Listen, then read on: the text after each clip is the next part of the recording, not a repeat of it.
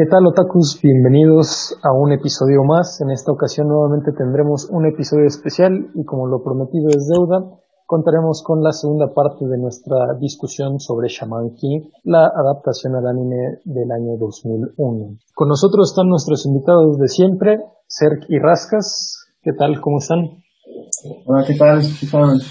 ¿Cómo está la comunidad? Esperemos que tenga otra discusión más respecto a los animes que nos gustan aunque estén un poco retros. ¿Qué tal, Otakus? Habla Cerc. Un saludo a todos los que nos están escuchando en este podcast y esperemos que sea de su agrado este día también. Así es, esperemos que sí. Y bueno, la vez pasada nos habíamos quedado discutiendo un poco los inicios del torneo, digamos que las eliminatorias para poder entrar, y nos quedamos en una parte en la que ya queremos pasar al torneo, pero todavía nos meten en un arco ahí de transición que es pues en donde van a luchar contra el papá de Len. Así que comencemos a discutir sobre esto y esperemos que les agrade. Entonces estábamos en la parte en la que Io apenas pasa las eliminatorias con un empate, una ganada y una perdida. Y Len, pues sí pasa, no sé con cuántas, no recuerdo con cuántas ganadas. Joro pasa con dos ganadas, si no mal recuerdo.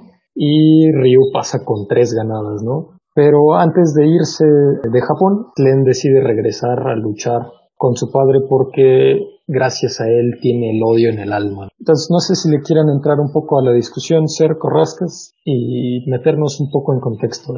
Ah, pues una vez que se termina la tan esperada pelea que tenemos de Io contra Len, este siente como un nuevo viento en, en su vida, siente un cambio de hecho, él lo dice, ¿no? Dice que él toda su vida estuvo acostumbrado a cortar a sus enemigos, a cortar las cosas que no le gustaban, pero que yo es como un fluido, es como aire, ¿no? Algo que no puede ser cortado, es algo etéreo, ¿no?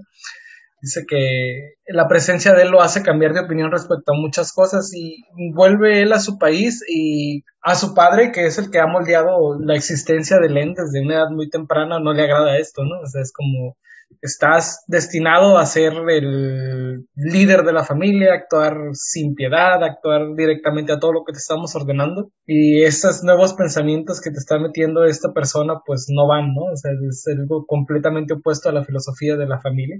Y eso hace que haya hoy un punto de quiebre donde Len ataca a su padre, pero pues pierde abrumadoramente contra el poder de él. Y lo mismo ocurre con su hermana, ¿no? Que también es tocada por, por Io y por los sucesos que pasan en la pelea con Librus Long, donde pierde el control de este y se replantea también los principios que le enseña, ¿no? De cómo hay que manipular los espíritus como herramientas. Entonces eh, vamos a un arco donde los dos hijos, los dos herederos de la familia Tao están pues dominados por su padre, están como pudiera decirse como si los quisieran reeducar y pues toca que nuestros protagonistas que sienten un mal agüero, por así decirlo, seguido del mensaje donde llega el espíritu de Basón a contarle lo que pasó, pues tienen que aventurarse entonces a, sacar de este problema donde se meten tanto Tao Yun como Lentao, ¿no? Entonces ahí es donde comienza el viaje a China. ¿Tú qué opinas, Rascas? ¿Te gustó este arco o no? En mi opinión, creo que en el contexto de toda la serie no, me parece que sea el mejor. Creo que no es el peor porque hay algunas partecitas al final que no, pero creo que es de los más aburridos. ¿Tú qué opinas? Pues es un arco intermedio, ¿no? De hecho, creo que antes de que vayan a China, como tú mencionas, aparece Basón a la familia, aparece ante todos, y que en ese entonces todos estaban viviendo las aguas termales Fumbari, por así decirlo, y aparece en hora de la comida basona que explicarles un poco la situación de donde este Len regresa a China y pues como tú se enfrenta a su, su padre y principalmente el ejército que tiene su padre, que donde vemos pues a unos seres similares a los que podríamos identificar como a los zombies que tiene su hermana, que un poquito más en modo guerra, ¿no? Y en esa parte, pues es como un intermedio, porque también ahí nos empiezan a presentar un poquito dentro de ese capítulo de intersección también ya nos presentan a Hao y algunos de los secuaces de Hao, ¿no? Para obviamente después pasar a lo que sería lo que le da al, pie a ir a, China. Se nota entonces que esa parte es como intermedia. Ya nos presentan un poco que ver conflicto con Hao, pero también nos presentan un poco de cómo va a ir la historia respecto a Len y obviamente su reivindicación para formar los, equipos, porque ya se presenta Jao con más personajes, se presenta Jao con una especie de, de otros chamanes que, que con las mismas ideas, y entonces da pie a que este yo pues también tenga que formar su grupo de amigos, de colaboradores, de lo que se va a enfrentar cuando vaya al torneo de chamán, ¿no? Del King. Entonces, el hecho es de que, pues, este arco, aunque como tú lo mencionas, es un poquito los más flojos, simplemente es un pretexto, o así lo noté, como un pretexto para hacer a Len formar parte del equipo de Jao, consiguiendo de que inclusive Basón ya considera a, a, este yo como amigo de Arlen, ¿no? Entonces, nos presenta el arco donde obviamente pues está su padre, su padre que tiene a su hermana, obviamente se ve que tiene este, este Len por su hermana, y que pues tiene que pasar tipo, pues lo mismo que pasa en muchos shonen, ¿no? Ir atravesando peleas tras pelea con seres hasta llegar al jefe final, ¿no? Es lo que vemos generalmente en muchos camino del héroe, videojuegos, exactamente, en muchos videojuegos, en muchos shonen, siempre, siempre, sí, el camino del héroe. Y ir pasando casas, en esto, como lo podemos ver en otras series, incluso en los caballeros del Zodiaco, que sí. Y este como dato curioso, ya ves que estábamos discutiendo ahorita afuera del stream de, de, la similitud que hay de ese arco con el arco de este del rescate de Killua en Hunter Hunter, ¿no? Eh, estaba viendo que era como eso de, oye, me pasas la tarea, pero cámbiale poquito, ¿no? y, y de hecho ahorita que lo mencionas también después en, en el anime nos introducen que la familia de Len se ha dedicado durante los últimos años también a ser asesinos, ¿no? Al igual que Killua, entonces sí prácticamente fue de cuates yo le pongo un personaje y todo otro, pero es la misma historia, ¿no? Sí. pues viendo de que, como usted como lo menciona, ¿no? Creo que son, son mangas contemporáneos de alguna manera. Entonces, no sabemos si es plagio o inspiración, pero cada quien tiene su tema. Y es un tema muy recurrente. Hay que hablar que estos tipos de arcos, sobre todo en los shonen, pues es muy repetitivo y lo hemos visto en muchos montón de series, ¿no? Entonces, inclusive lo podemos ver en series recientes, ¿no? Como Boku no ¿no? Que también tiene así como que sus personajes malos que después se vuelven amigos y cosas como esto, ¿no? Entonces, es algo recurrente. Aunque, pues, obviamente aquí la parte de la historia es ese, esa transición. ¿Por qué? Porque se van a enfrentar al héroe más poderoso, entonces necesitan generar lazos. La, la, esta parte de la serie va con ese fin, ¿no? Que, se, que nosotros como espectadores veamos que realmente existe un, personaje de amistad que antes fueron como contrincantes, pero que al momento de generar su amistad, pues forma una mayor fuerza para poder, obviamente, ir contra lo que sería el equipo de, este Jao, ¿sí? O, todos los, equipos, de todos los secuaces que tiene Jao o que se van a enfrentar. Y entonces es el arco, generar esa, esa empatía que nosotros tengamos por este grupo de nuevos héroes que se está formando. Y de hecho, en este, en este arco también se reúnen todos, porque hasta donde recuerdo, creo que Ryu todavía no había empatizado con, o no, no se había topado con, no me acuerdo si con Jorojoro, sí creo que con Jorojoro no habían tenido contacto realmente, y llegan aquí a luchar contra el papá de Len todos unidos a través de Io y de hecho hay un intercambio ahí en el anime en el que dicen, oye, ¿tú quién eres? ¿no? O sea, como, ¿por qué estás aquí peleando? ¿no? Y al final, pues, todos están ahí más que por Len, por Io, e Io está ahí por Len, ¿no? Io es el principal conecte y es el que va a generar este equipo. Y pues sí, como bien lo mencionaban, vemos ahí un, camino del héroe luchando contra una especie de zombies, en donde Io y los demás quieren rescatar pues a Len y de paso a su hermana, ¿no? Que ya estaba también derrotada anteriormente porque justo se querían zafar ambos de estas cadenas, primero la hermana tratando de defender a su hermano, eh, la vencen y después cuando llega Len pues también lo vencen. Y aquí vemos que liberan a Len primero, pero pues no han luchado contra el jefe final, que, el, que termina siendo este padre lleno de odio porque justamente son asesinos y están no confían en nadie, no pueden tener amigos, demás, y Len dice, oye, pero yo ya tengo amigos, yo ya quiero ver otro mundo, una amistad diferente, y pues se enfrentan, como bien decían, a un enemigo más poderoso de lo que se habían enfrentado anteriormente, que además controla varios espíritus, todo lo que ha sido la familia y los ancestros de, la familia Tao, y pues terminan ganando, ¿no? Como dicen, no es un, un arco tan importante, entonces luchan, ganan, y al final el abuelo de Len es el que le dice, ¿sabes qué? Pues tienes razón, ¿no? No tienes por qué ceñirte a lo que nosotros te digamos, lo único es que tienes que eh, ser honorable en lo que hagas porque al fin y al cabo representas a la familia, ¿no? No tienes que ser asesino, pero tienes que hacer las cosas con honor. De cualquier manera, fíjate que termina exactamente igual, solo que en el caso de Killua fue con su papá, ¿no? Incluso fíjate el paralelismo. Está bastante calcado, ¿no? Sí. algo que he notado en este tipo de, de, arco también es la combinación de pelea juntos, ¿no? Entre Len y este Io, ¿no? Le combinan poderes básicamente para, para derrotarlo, ¿no? Entonces también hay esa combinación de, pues de siempre que lo que nos gusta a nosotros ver, ¿no? La fusión de los personajes y de la dualidad que podemos tener de un personaje más alargado con respecto a otro que es más calmado, un tipo Goku con Vegeta, ¿no? Y algo también sí se nos presenta en este, en este dueto, en este arco, ¿no? Principalmente por, porque son como este, hasta este punto son como los, los personajes más fuertes del lado de los buenos que se nos han presentado y que verlos participar en equipo, pues también a todo como todo tajo, pues nos gusta ver eso, ¿no? Nos gusta ver esa sincronía de personajes que comparten poder, ¿no?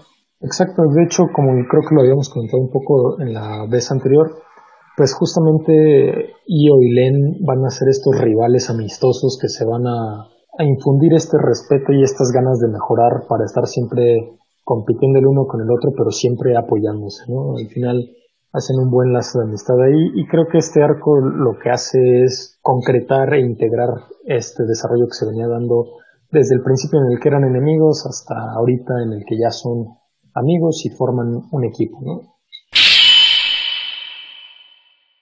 Y es a partir de aquí que pues ahora sí dicen, bueno, ya terminamos nuestros asuntos en China y se van ahora a Estados Unidos, que es donde va a tomar parte lo que sería el torneo de chamanes ¿Y cuál es el reto ahí? ¿no? Tienen que encontrar la aldea Apache y ya si encuentran la aldea Apache van a estar en la segunda ronda del torneo de chamanes. Y no sé qué les parezca a ustedes, pero siento yo o, o mi percepción fue que a partir de aquí, desde que llegan a Estados Unidos, el anime comienza a tornarse un poco episódico en el que de repente hay pues mini historias que aparecen en un episodio que ya no tienen nada que ver con el otro. Digo, al final siempre van en busca de, la aldea Apache, pero hay muchas historias que no tienen nada que ver, aunque hay algunas que, que sí tienen importancia, pero creo que la mayoría son ya historias totalmente separadas, que nada más, pues no sé, o sea, a mí la percepción que me dio fue esa, que no llevan más allá de que pues seguir divirtiendo a la gente pues precisamente llegando a esa parte es cuando empieza la, la separación entre el anime y el manga, ¿no? O sea, fue la época donde el anime alcanzó lo que llevaba en emisión el manga y pues hay que sacar más contenido, ¿no? Hay que seguir sacando el anime que está en emisión, ¿no? En ese entonces no se usaba tanto la, la idea esta de las temporadas como se maneja ahorita. Creo que eso es bueno porque le da un respiro, ¿no? Al, al, al, mangaka, sobre todo, para que no esté con la presión de sacar más contenido y es lo que se, se, hace actualmente, ¿no? Pero en ese entonces no, regularmente los animes se emitían y una vez alcanzado el manga, pues había que sacar contenido y pues hasta se lo inventaban, ¿no? Entonces, eh, eso fue lo que pasa aquí, eh, llega a un punto donde ya no hay más contenido del manga original y pues hay que seguir entreteniendo a la gente, como lo dices, y pues empiezan a, a sacar historias para alargar un poquito hasta donde se pueda, ¿no? Y creo que de ahí es donde salen las cinco lilies. Ahorita yo no sabía, porque pues no, no he leído el manga, pero me comentaban antes de empezar la transmisión, que pues en realidad no son canon y no vienen por parte de, ¿no? Y, justo yo quería tocar el grupo de las cinco lilies porque a mí me parecía en el anime, pues un grupo que nada más estaba ahí como alivio de tensión. Y, y ahora que me dicen que pues no aparece en el manga, tiene todo el sentido del mundo, ¿no? Que digo, al final, ajá, dime. Ah, sí, sí, ese efectivamente es el alivio cómico, ese grupo de las cinco lilies. Pues realmente lo puedes ver incluso porque realmente no tienen mucha construcción muy compleja de personajes, ¿no? Si tienes algunos flashbacks, pero para efectos de la trama realmente no tienen suficiente poder para hacer nada. Y el velo, el ejemplo más sencillo es, se supone que todos los equipos terminan siendo de tres personas, ¿no? En el, torneo y ellas son cinco, ¿no? es una, es una total incongruencia. Entonces, eh, como alivio cómico, la verdad es que funcionan bastante bien, ¿no? A mí me dio muchísima risa todas las apariciones de, esos personajes. Creo que entre esos y Chocolop manejan un, humor muy bueno, sobre todo en la versión en, español. En español. sí, eso es, eso es un buen humor que, que se lleva por esos seis personajes. Obviamente en conjunción con los protagonistas, ¿no? Pero realmente para efectos de chistes, yo creo que entre las cinco Lilies y Chocolop se llevan la gran mayoría de los, de los, de los momentos de ahí, que son muchos, como lo dices, precisamente creo que lo comenté en el podcast pasado, tiene una similitud muy grande con el primer libro de la leyenda de Ang, ¿no? Entonces tienes algunas historias por ahí donde vas conociendo personajes, donde te van construyendo un poquito el mundo, de cositas que hay por ahí, pero realmente empieza moverse la trama hasta ya más adelante, ¿no? O sea, se está como entreteniéndote en lo que, ah, bueno, tenemos este objetivo, ¿no? De que, ah, bueno, vamos a ir al de Apache, ¿no? O en el caso de la leyenda de, ah, vamos a ir al, a la tribu Agua del Norte, ¿no? A conseguir un maestro, pero antes nos vamos a pasar por aquí, por acá y por acá, y donde vamos a conocer a tal, tal, tal. Entonces, eh, si bien la, la, serie se lleva porque los personajes realmente son los que llevan el show, mm, porque para efectos de trama hay un montón de capítulos, como dices, que realmente no se avanza nada y realmente lo que llama la atención es querer ver los personajes, ¿no? Como que qué van a hacer, eh, las interacciones que tienen entre ellos, los chistes que se puedan aventar, y creo que en esa sección, por lo menos de la historia, los personajes son los que se llevan totalmente el crédito de cargar al show, ¿no? Porque la trama no se mueve nada. De hecho, me, acordé ahorita que mencionas que los personajes son los que se llevan el, el show de este Ryu que hacía autostop y que sacaba acá su, su dedo. Con su posesión del gran dedo pulgar, sí. Ajá, y que llegaba mágicamente. El Billy Anderson. Ajá, el Billy en su camioneta para llevarlos a donde quisieran. Y bueno, se mueve en, en este sentido la historia y eventualmente llegan a conocer a uno de los personajes que sí tiene un poco más de, de peso en la historia, que es eh, que es un, pues una persona, un, muchacho, que prácticamente es el hijo de Sherlock Holmes, o así nos lo retratan, pero perdió a su familia. Y perdió a su familia debido a este enemigo que nos introducen en esta segunda parte del anime, eh, que es Hao. Y pues tiene sus poderes, es al parecer bastante más poderoso que, que pues la mayoría de, de este grupo que ya conocemos de protagonistas y está buscando gente poderosa a, que lo ayude a vengarse de Hao. Pero, ¿qué te parece si nos cuentas un poco más de él, Rascas? Pues como ya creo que lo mencionamos en el podcast pasado, este Lister, pues sí, es, es, de alguna manera es este nuevo personaje que entra dentro de lo que es la trama y por alguna razón tenemos una cierta afición de este, por parte de este río hacia él, o sea, como que una cierta atracción, es un poco extraño, ¿no? Una atracción muy rara, ¿no? una atracción, pues, si nos vamos a los cánones de, de mucho de lo que existe Yao, podemos decir que un poco, un, poco de Yao respecto a eso, ya si nos vamos a tramas un poco referentes a, este tipo de cuestiones en el anime, eh, yo creo que un poco de chata, con esto el asunto, y más que nada, quizá, quizá lo vemos más desde esta perspectiva eh, occidental, ¿no? Pero bueno, hay que tomar en claro de que, pues obviamente, este personaje se introduce al equipo y efectivamente, ¿no? Busca personajes que sean poderosos para enfrentar a Hao, ¿no? Y recordemos que es por un deseo de venganza, más que nada, ¿no? Dice busca personajes que tengan estas cualidades que le ayuden a formar venganza por la muerte de sus padres a los cuales se les adjudica Hao, ¿no? Este Lícer pues tiene como tal, no recuerdo el nombre, que de, la hada, pero tiene una especie de hada, recordemos que Lícer... Morphin pues, se llama. Morphin, Morphin. Digamos que el poder chamánico que tiene este, este Lícer, pues es con base a pues la percepción de, de investigar a través de la manipulación de objetos. Entonces, eh, hay una especie de relación, trata de entablar una relación de amistad Obviamente dentro de este arco y como, como ya se mencionó con anterioridad esta parte ya, como lo mencionaste tú Luis, son capítulos un poquito más dispersos, no siguen como tal una trayectoria de una línea argumental clara. Entonces, también no, sé, también no es el desarrollo de este personaje. ¿Por qué? Porque evidentemente a la medida que su deseo es encontrar personajes que se enfrenten a Hao y sus poderes, va a cambiar de equipo muy rápidamente, ¿no? Lo vamos a ver en capítulos futuros. Entonces, eh, simplemente aquí, este Lizard, efectivamente, se junta con House, con este con y su grupo, eh, antes de llegar a lo que sea la sección de grupos, de equipos, y se ve que se establece una relación de amistad a medias. Yo nunca realmente sentí como que si hubiera una conexión, y más que nada una empatía con los personajes principales, ¿no?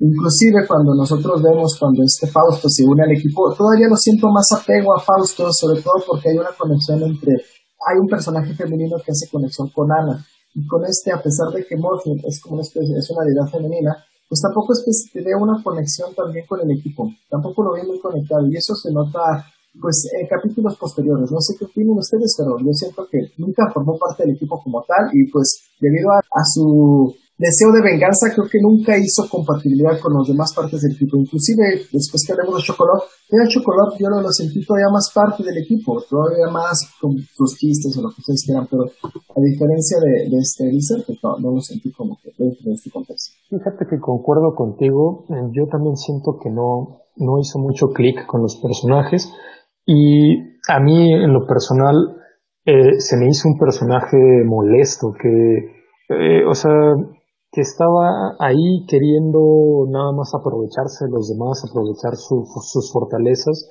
sin realmente querer encontrar eh, una amistad. Y a la primera de cambios siempre le ganaba este deseo de venganza y como bien dices, ¿no? Eventualmente esto lo va a llevar a buscar gente que él cree que tiene mucho más poder y que eh, van a llevarlo a, a completar su venganza y dejar a los que pues lo apoyaron en su momento. Además siento que y ahí, ahí, quisiera conocer la opinión de ustedes, que si leyeron el manga, al menos en el anime, yo siento que si quitas toda la historia de, de pues en realidad no pasa nada, ¿no? Es alguien que se les une momentáneamente, cambia de equipo y, después ese equipo pues sí lucha contra Hao y contra Io y demás, pero pues al final como equipo, no como Lizer o nada por el estilo. No sé ustedes qué opinan.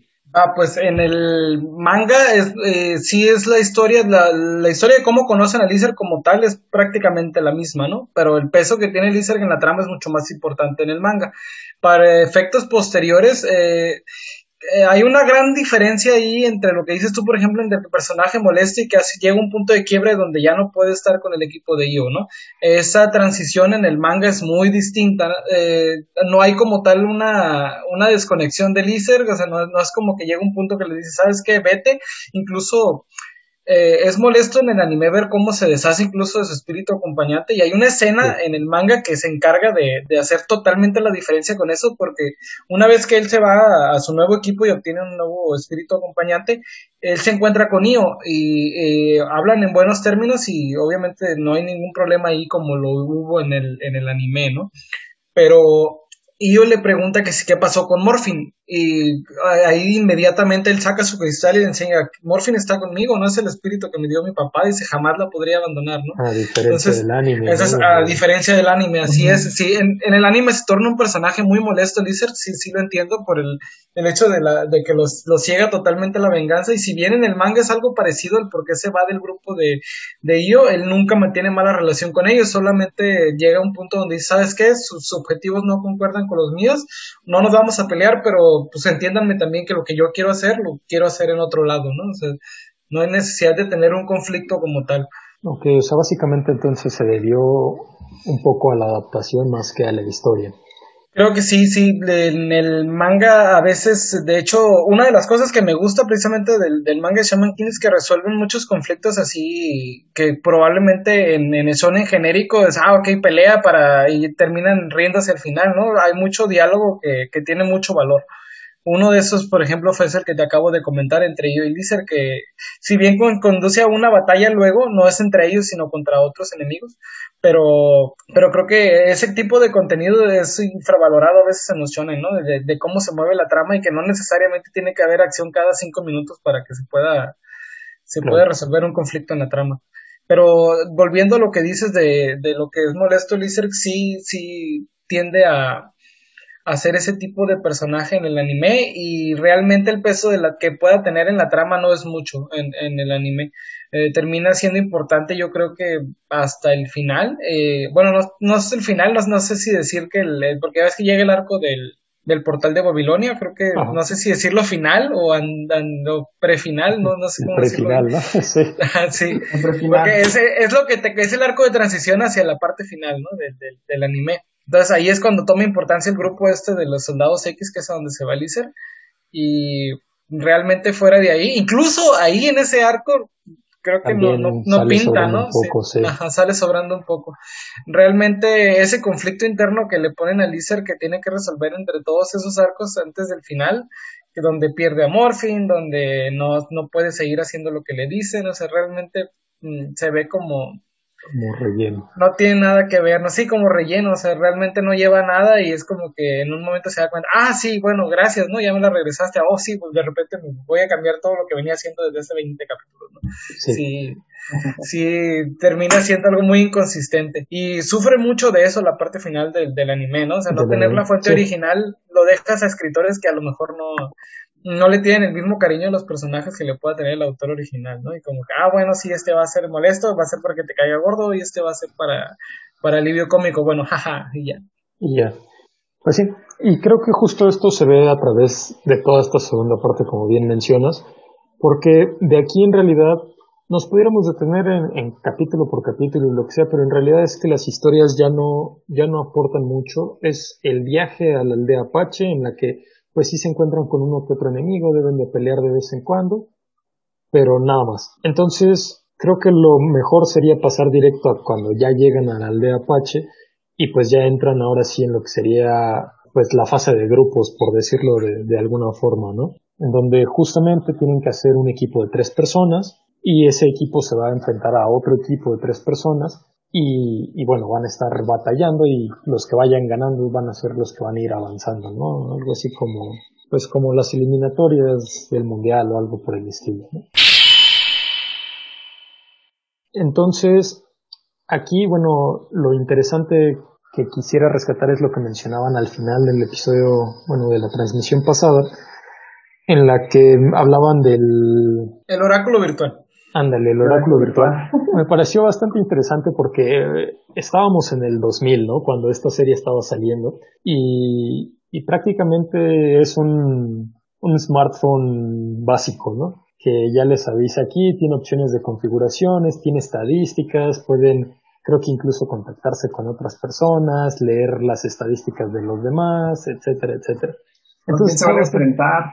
Exacto, ¿no? Entonces les avisa todo, están, están conectados con, pues, con el centro de, control del, del torneo, demás. Entonces me pareció interesante cómo eh, adoptan esta tecnología y, y, siento que creo que sí es un, un elemento importante que, aunque es nada más un accesorio, está interesante que, que ahí está. Pero bueno, hablando ya del torneo, ¿Qué te pareció, Rascos, el torneo? ¿Qué peleas se te hicieron más atractivas? Si es que hubo alguna que se te hiciera atractiva o qué le rescatarías a esta fase. Para empezar, creo que aquí lo que podemos observar es la disyuntiva de cómo hacer los equipos.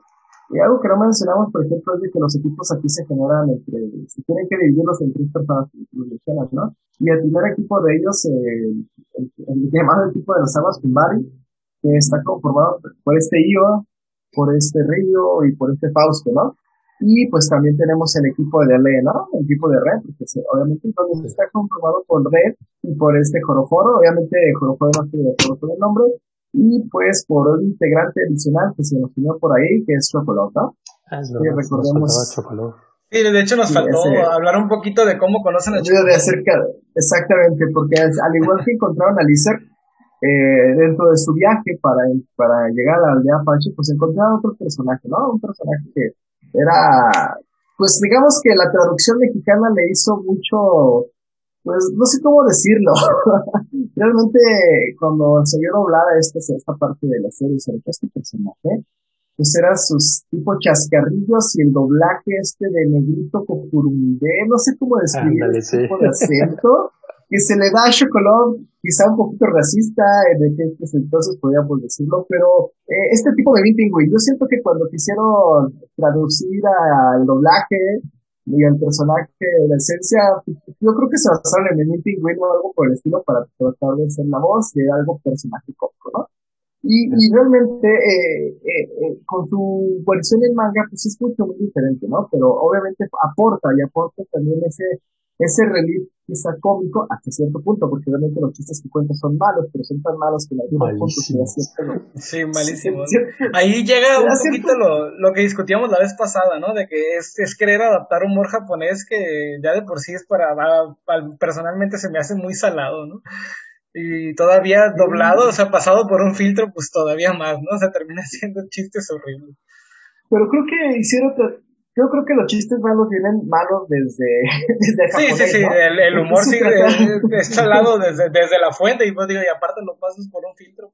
Pues, trataron, que, trataron que notar para que, porque Chocolov no es un buen comediante y de hecho él quiere ser Rey Shaman para ser el mejor comediante del mundo, ¿no? Por así decirlo, ¿no? Ese, ese es su deseo, porque sabemos que aquí en los Rey Shaman todos tienen algún deseo, ¿no? Y, y, y, me pareció que inclusive Shkolova hace más clic con los equipos, ¿no? Inclusive se con, esta triada eh, que, que, forma Red, este, este Jorojoro, Shkolov, se me hace un poquito, se, hace bastante, concuerda. Tienen muy buena dinámica, es lo que estábamos comentando ahorita. Hicieron muy buena mancuerna, la verdad. Sí. Ajá. De que si bien Chocolov es el que empieza la, la, el que rompe la tensión o comienza los momentos cómicos, hace muy buena química tanto con Len como Joroforo.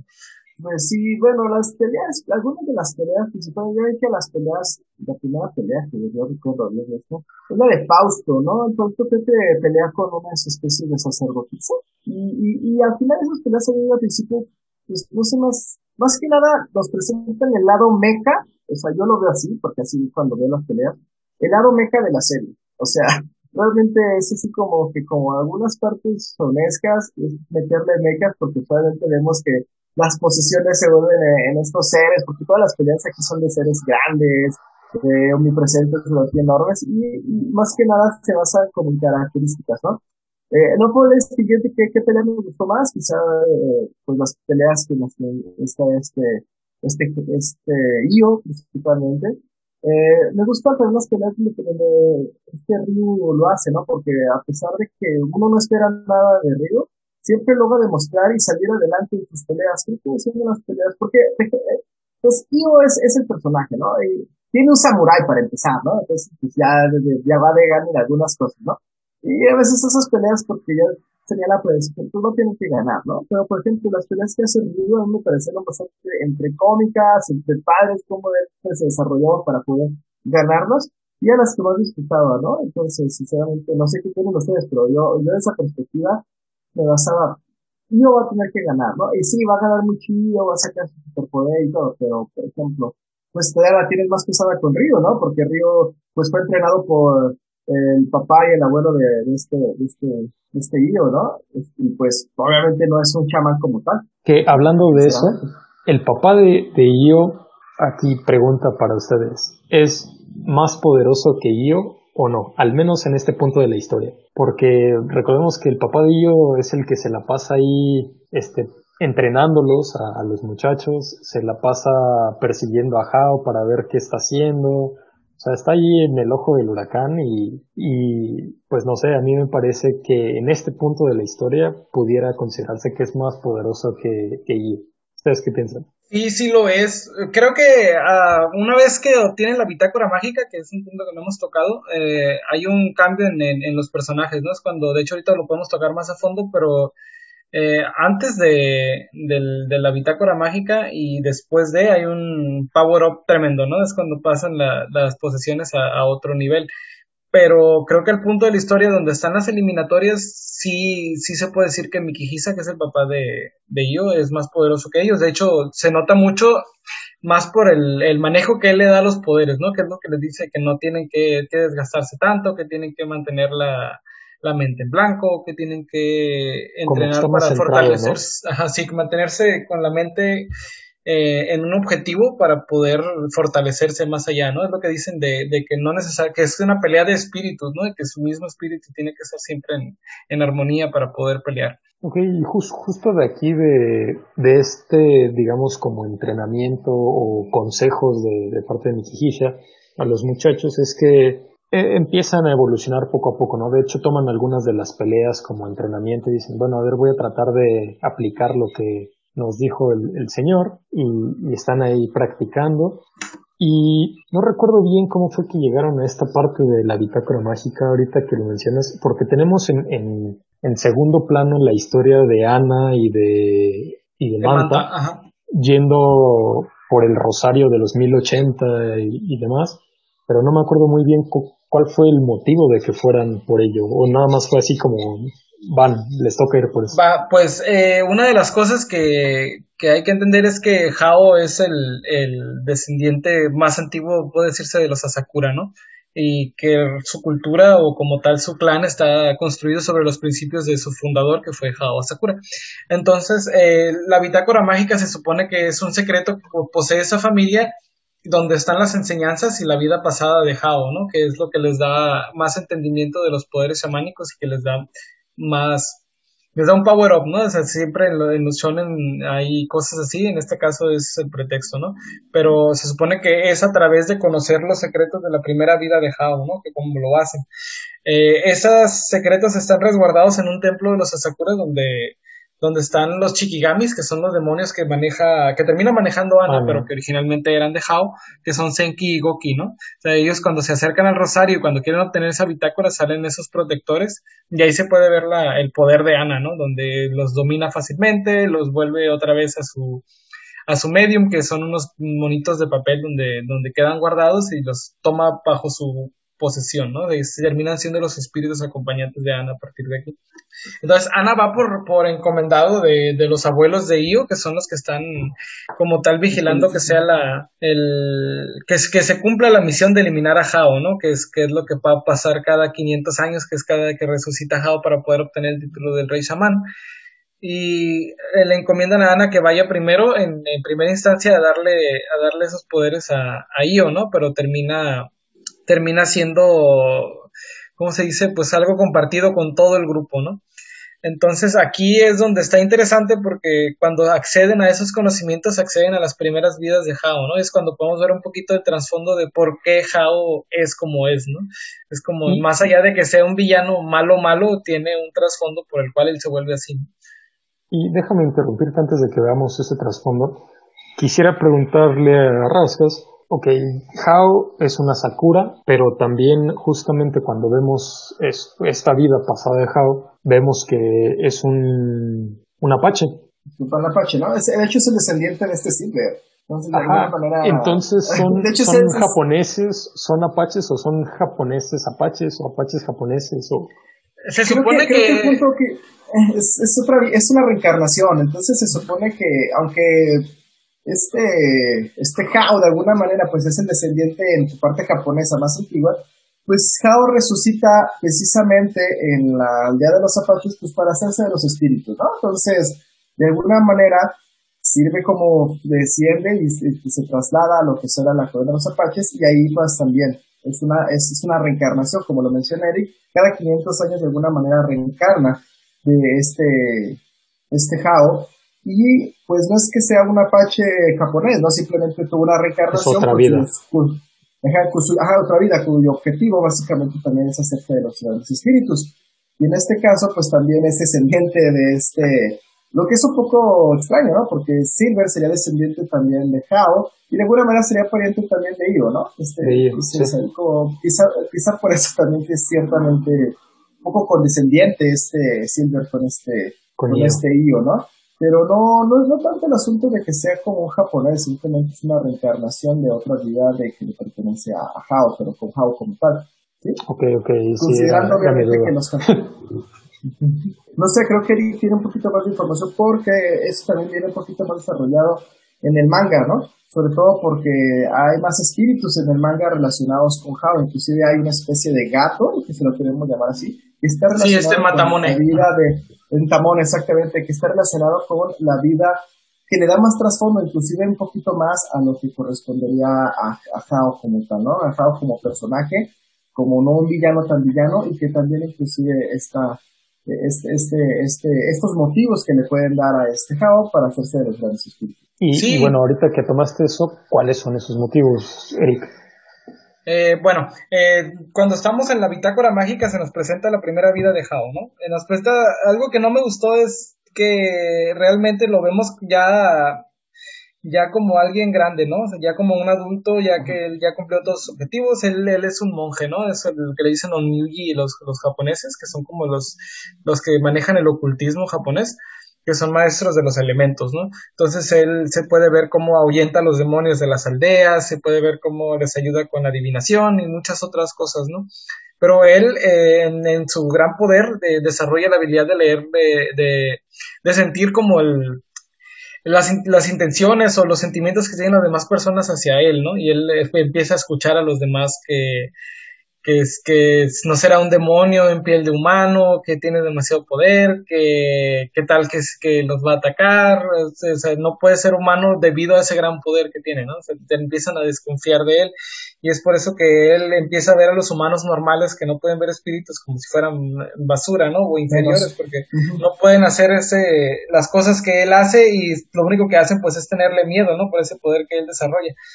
Y pues a final de cuentas en el, en el anime está muy escueto, solo mencionan creo que algunas personas se unen y lo derrotan. Y es cuando él obtiene en el, en el más allá la, la habilidad para, para reencarnar. Y es ahí después cuando que reencarna 500 años después, ¿no? Pero ahí cuando ellos obtienen la bitácora mágica y están sobre eso, eh, se supone que ellos lo que tienen que superar es que no los coman los recuerdos y el alma dejado, ¿no? Y que si superan esa prueba es cuando salen y terminan con las nuevas posesiones que tienen, ¿no? Con la, las posesiones que mencionan como mecas, ¿no? Si tienen un conocimiento nuevo y ese conocimiento que es de las artes de la naturaleza que maneja Hao es lo que les da el, el crecimiento espiritual que necesitan para llegar a ese siguiente nivel que se va a necesitar en el torneo, ¿no? Y otro que nos faltó tocar fue el punto del Irilara, ¿no? Que es cuando mencionan la, la, precisamente la reencarnación de, de Jao en, en, la tribu de los apaches y cómo pelean los guerreros que, de, que eran este era otra, otra, otra raza no de guerreros sí ancestros sí son como unos una tribu guerrera que, que son chamanes no que pelean con Jao. Sí pero sí exactamente que, pero que también son este okay, que tienen como unas máscaras ¿no? Sí, ok. Sí, son como, como unos indios nativos, ¿no? De, de ahí de, de, Estados Unidos, parece ser. Sí, sí, los, los medios con los que los invoca esta Lirilar es con unos muñecos que tienen unas máscaras así mm, como raras, ¿no? La verdad no sabría decirte como de qué cultura parecen. Entonces, este, pues eh, ahí te plantean las bases de, de por qué Java es así, ¿no? O sea, él se obsesiona con que quiere un mundo donde no haya humanos como tal normales y únicamente queden chamanes, ¿no? O sea, personas que lo entiendan a él, ¿no?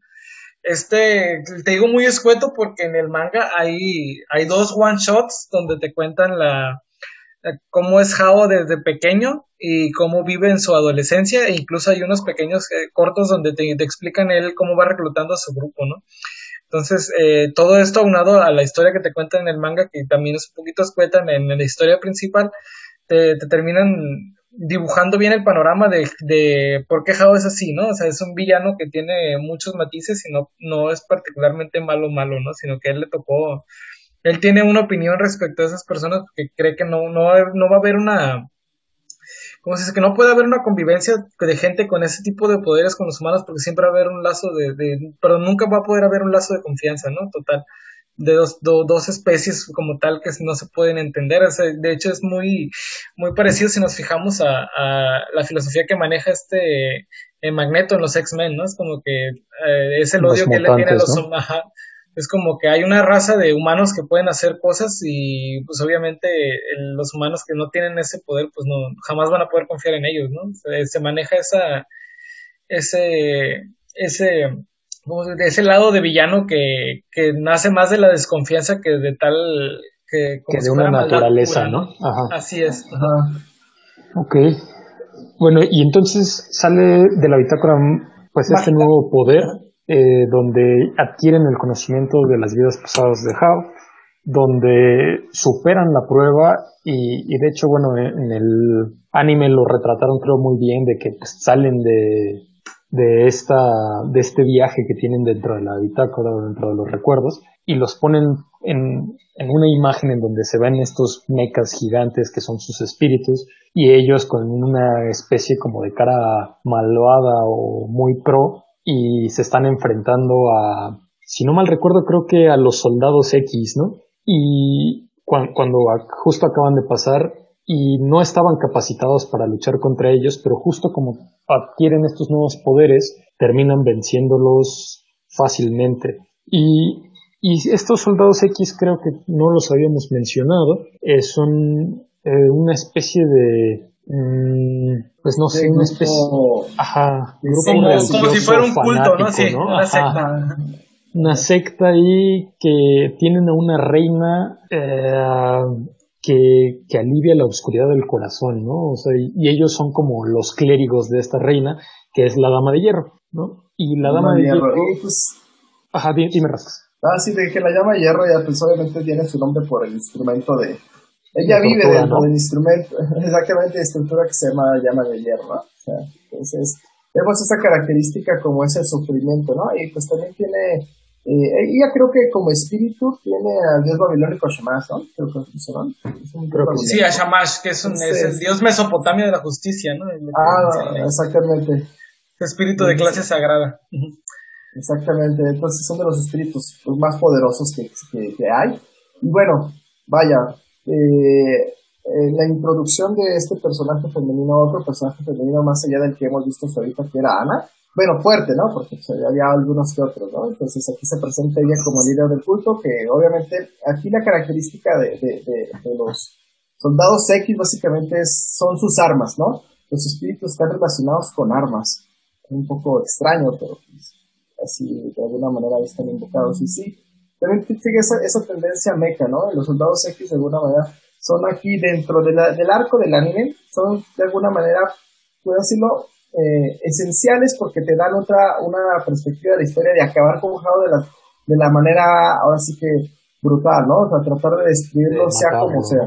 De matarlo, inclusive eh, poner en vida la vida de este Io, porque si recordemos, Io como hermano de este Jao, pues tiene la mitad del alma que pueda poseer este Jao para convertirse eternamente fuerte. Entonces ahí también hay una, una cierta de, una cierta, un conflicto que está, no, Exactamente, no solamente este IO y su grupo está con el conflicto con House, sino que ahora tiene que tener conflicto con los soldados X. Y, y estos soldados X justo están dispuestos a matar a IO, como bien mencionas, y, y se les aparece al grupo de nuestros protagonistas justo cuando están evaluando todo esto de la bitácora mágica, pero el grupo pasa la prueba de la bitácora y y salen victoriosos con mucho más poder y es cuando se enfrentan ya a un nivel muy similar, ¿no?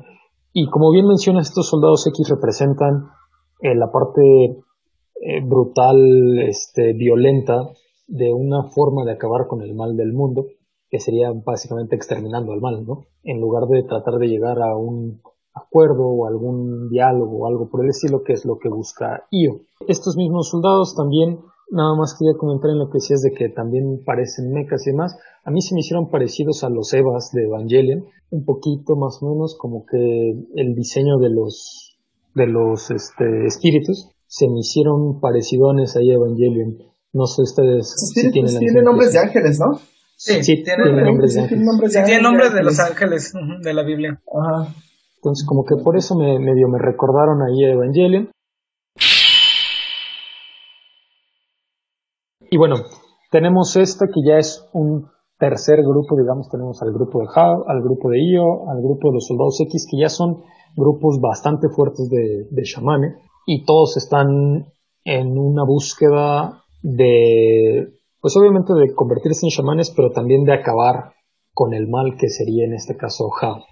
Para esto, pues creo que de aquí prácticamente llegamos a lo que sería la puerta de Babilonia, que es un poder que van a generar entre la Dama de Hierro y todos sus secuaces con el que piensan acabar con Hao, ¿no? Y primero con Hao, pero después se les atraviesa Io y pues de una vez con Io también, ¿no? Lo que quieren es acabar con todos ellos.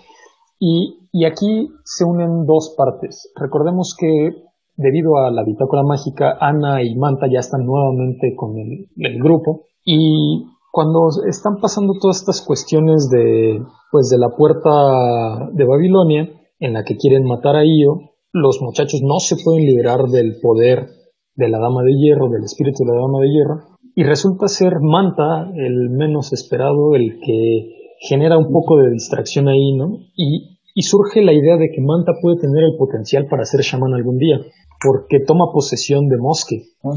No sé si nos quieran comentar alguno de ustedes algo respecto a eso. Sí, ahí hay algo muy interesante, ¿no? O sea, se supone que Manta como tal era un humano que solo podía ver espíritus, ¿no? Y eso es lo que le llamaba la atención de él a, Io, ¿no? Pero el hecho de que nos muestren que también tenía ese potencial como tal para ser un chamán es muy interesante.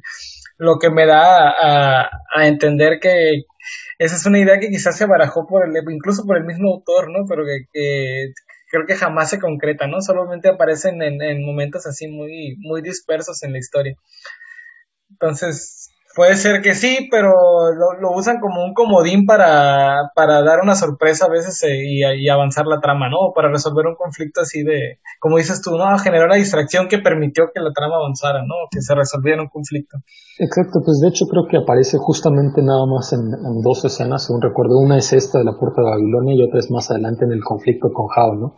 Son tres, ¿no? También en la cuando aparece este espíritu de, bueno, no no espíritu, es cuando aparece uno de los equipos que, que dice que es descendiente de uno de los de los que sellaron a Midamaru originalmente en la tablilla que está en el en el cementerio. Eh, Fudo mío, creo que se llama algo así, ah, el, el espíritu, ajá. Y creo que nada más ahí, cuando lo, porque lo, lo obligan a poseer a Mosque Amanta, ¿no? Con un hechizo, luego este rompe y él mismo lo rompe haciendo una posición con Mosque, ¿no? Creo que son tres. Sí, sí es cierto, tienes razón, completamente. Pero justamente es esto, ¿no? Genera una distracción, genera un avance en la trama.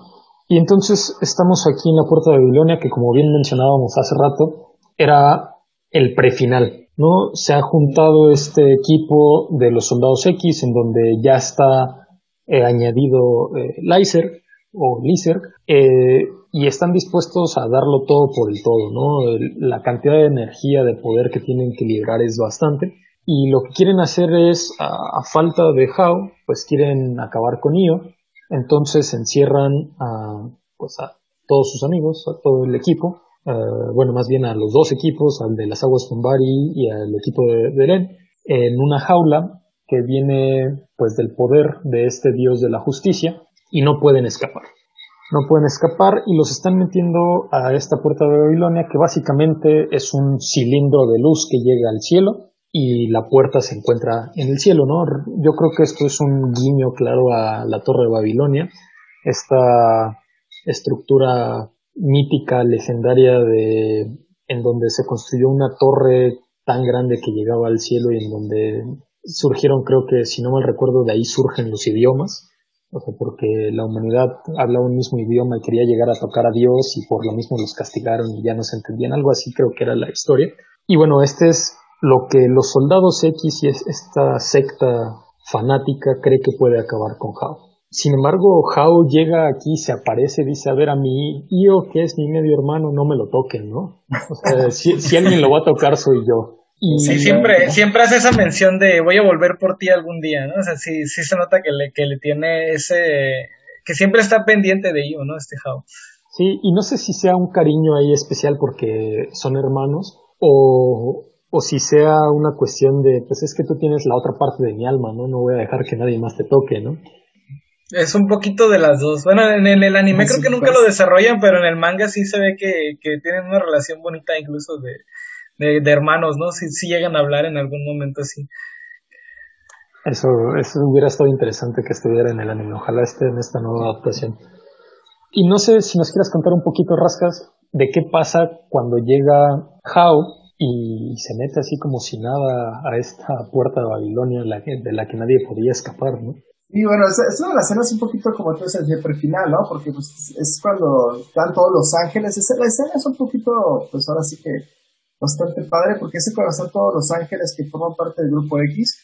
Eh, eh, entonces ahí vemos, por ejemplo, a, la princesa, la dama de hierro. Entonces, eh, obviamente ya la vemos, la vemos en su modo, su modo batalla, que es afuera, ¿no? Entonces este pequeño pues, con este traje. Recordemos que Kike Dame Hierro se identifica como una especie de virgen, ¿no? Entonces tiene ese aspecto loli que de alguna manera es bastante insinuativo dentro de este tipo de tramas. Y pues aquí llega este este, este Hao, pues con el espíritu del, del, fuego, ¿no? Obviamente con, considerando el espíritu del fuego. Hay que ser un poco insistentes que en esta parte de, del anime y como en toda la parte del anime, solo vemos un espíritu de los elementos. Nunca vemos el espíritu del agua, el espíritu de la tierra, el espíritu del, del, viento, pero en el manga sí aparecen. Entonces hay que estar claro que esto es un, poquito, la, la, trama está un poquito cortada porque pues si hay un espíritu del fuego debe haber otros espíritus del fuego, ¿no?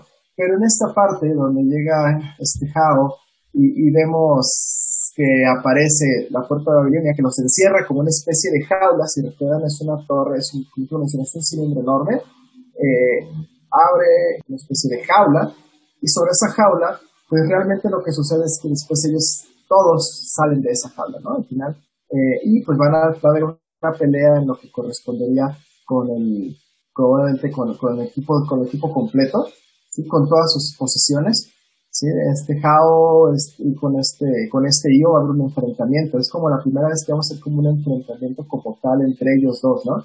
Entonces, eh, este, este, este prefinal, este, este prefinal realmente está padre porque es cuando se enfrenta, obviamente, este Jao y este Io, mostrando su espada enorme que hace cuando hace la posición de cuerpos que muestra la espada en este, obviamente, ya en esta parte, este IO ya tiene todos los conocimientos de la bitácora y de hecho se lo recuerdo, ¿no? Se lo, se lo menciona este Jao, ¿no? Ya tienes, ahora sí puedes, como, has crecido tu espíritu, ¿no? Y se enfrenta al espíritu del fuego, ¿no? Eh, obviamente en este punto, pues tienes este hacia el final, este hacia el final, ¿qué va a pasar? Para este entonces, todo lo que tiene que ver con respecto a, los, al torneo de Shaman, pues ya, ya está fuera de contexto, ¿no? Vemos la primera pelea que existe entre el espíritu del fuego y, y, está genial, ¿no? O sea, es una parte importante, sobre todo cuando están peleando todos, todos, todos los equipos, está el equipo X, está el equipo de la Rocking Body, están hay tres personajes que casi no mencionamos, que era, no sé si recuerdan que son estos personajes como cuyos espíritus están relacionados con el, como el Día de Muertos, bueno, el, el Halloween, no sé si recuerdan, son tres chicas entonces, ah, sí, sí, sí. El equipo de la flor. Anda, el equipo de la flor, sí, sí, efectivamente. Entonces, que también forma parte esencial porque pelean a cada rato y sabemos que son muy poderosas. ¿sí? Entonces, ahí vemos esa pelea que tienen los del equipo de Len con estas chicas. Eh, este, tenemos a Los Ángeles, algunos de los, de, los del equipo de FX están estacionados y bueno, vaya, ese prefinal que vemos ahí donde se enfrentan todos los poderes caen sobre el espíritu del fuego, ¿no? Y dicen, sí, sí ganamos, obviamente, ¿no? Pero es el espíritu del fuego, ¿no? Ese es cuando se, se sintió el poder, ¿no? Cuando lo captura este, pero el espíritu del fuego, pues captura ahí, ¿no? De alguna manera ahí es donde ya empieza a haber un poco de sintonía porque empiezan a venir los otros, los jueces de, los, los chamanes, ¿no? Vemos, los, los apaches. los apaches, van los apaches también viendo la situación, inclusive si recuerda eh, eh, ellos monitoreaban como todas esas peleas a través de, unas pequeñas televisiones, ¿no? Sí, ellos este siempre mencionan que hay que ser neutrales, ¿no? Esa es la, esa es la... Exactamente. El conflicto que tiene Silver, ¿no? Que, que, él quiere ir a ayudar a ellos toda la vida y es como que, no, tú eres un apache, tienes que ser neutral, lo que pase afuera del torneo a nosotros no nos importa, entonces... Exactamente, de hecho, de hecho, de hecho dentro de esta misma pelea vemos a la distancia una discusión que hay entre el papá de ellos y este, este Silver, ¿no? Junto con otros Apaches respecto a la pelea que se está presentando en ese, eh, eh, bueno, cuando hizo fallido lo que fue la captura de la puerta de Babilonia. Entonces es este final. Y realmente el capítulo es, estamos hablando de que ¿cuántos capítulos faltan para que se caigan otros ocho, no? Otros diez más o menos. Se me hace que son un poquito más, pero, a ver, déjame reviso. Sí, como ocho, ¿no? Si tienes razón, como ocho capítulos nada más. 8 en el manga, ¿no? No, en el anime, de hecho. ¿En el, anime? Portal de, ah. el portal de Babilonia eh, abarca dos capítulos, ¿no? Primera y segunda parte son el capítulo 55 y 56. Y tenemos 64 capítulos del anime. 64, ok. Pues sí, o sea, justo después de esto del portal de Babilonia, eh, quedan creo medio regados todos cuando y se tienen que volver a encontrar. No sé porque aquí esta parte que menciona Rascas, creo que es un poquito más adelante, ¿no? Que, que ya pelean con el espíritu de fuego. Hasta donde yo recuerdo en el portal de Babilonia. Solo yo pelea con él directamente. Solo yo, solo yo, solo yo pelea. Yo, solo, ah, ahí solo, yo. pelea directamente, solo yo.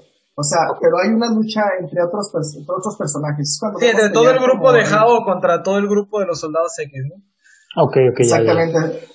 Y ahí es como una trampa que también, porque ahí se ven bien gandallas los del equipo X, ¿no? Porque aprovechan la situación y dicen, vamos a aplicar aquí la torre de Babilonia mientras están peleando y empiezan a abrirla y es cuando sale. Pero obviamente no tienen en cuenta de que el espíritu del fuego, por alguna razón, es más poderoso que, el, este Sí, de hecho, ese del desenlace del, del, portal de Babilonia es lo que nos lleva ya como tal al arco final, ¿no? De, de hecho, Ajá, exactamente. Esa es la pauta, ¿no? O sea, termina el, todo esa, toda esa mini trama del, del portal de Babilonia y a una de las cosas que, que creo que sorprende a muchos, se cierra la puerta de, bueno, antes de cerrarse la puerta, ya que abre una puerta en el cielo y es cuando se traga todo, y aparece la mano del espíritu del fuego arrancándose, pues, es como que, ahí es cuando ya sabes como que, oh, algo salió mal aquí, ¿no? Exactamente, ¿no? Vemos esa mano porque sale Sonás en su parte así, como que es como una especie de jetito, ¿no? Si lo vemos de cierto punto, pues va creciendo la torre de Babilonia y vemos el espíritu de Sonás que es así, y pues obviamente, ah, como tú mencionas, algo salió mal y vemos la mano del espíritu del fuego, ¿no? Y pues obviamente pues ahí todo. Sí, ahí empieza una secuencia como medio extraña donde están caminando como en un portal oscuro. Como en un vacío, ¿no? Y donde se están como fragmentando y se ve que se parten y cosas así. Y es como si fuera un portal dimensional o algo así lo, por lo que pasaron, ¿no? Y después de eso como que no sé bien qué pasa, pero truena este portal justamente y todos quedan regados por, todas partes. Creo que el hecho de que el espíritu del fuego se comiera Shamash como que hizo que, que, hubiera alguna, que funcionara mal el portal o la posición que estaba queriendo hacer esta la doncella de hierro y pues termina, termina mal, ¿no? Termina todo el mundo regado, termina la doncella sin espíritu acompañante y una vez que, que pasa esto, pasa lo, lo, lo, que nos lleva al arco final, ¿no? Que Dice Jao, bueno, pues ya devoré al espíritu de la segunda más poderosa, por así decirlo. Yo creo que ya tengo el poder suficiente, yo creo que no hay por qué seguir esto, ¿no? Y es como que dice, pues ya no me importa el torneo, voy directo por los grandes espíritus y pues quien quiera detener, pues véngase, ¿no? Véngase para acá, porque sí, sí. Y ahí es cuando, como bien decía Rascas, ya el torneo queda por completo en segundo plano. Todavía había esperanzas de que estuviera algo del torneo, pero en este punto ya totalmente, como bien dices. Y el mismo Jao ya es que el que, el que dice, el, que nos dice a nosotros el espectador como que ya no importa el torneo, ¿no? El torneo, sí. Aquí ya, ya el torneo se acabó, la Yo ya puedo más que todos, ¿no? Exacto.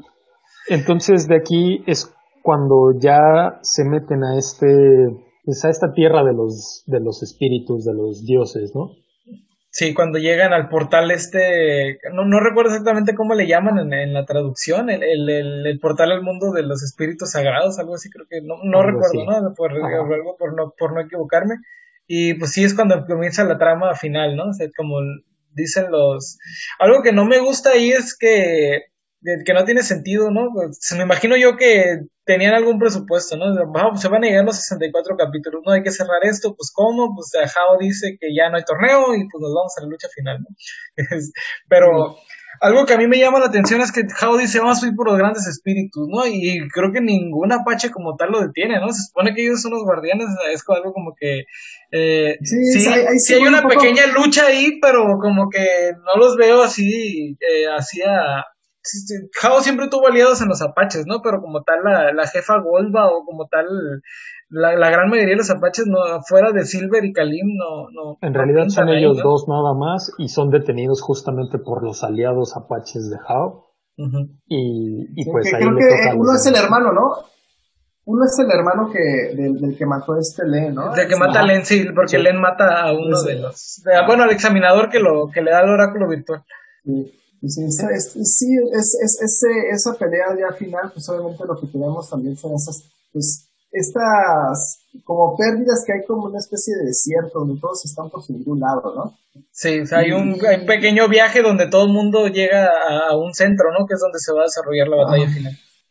Exacto, exacto, exacto.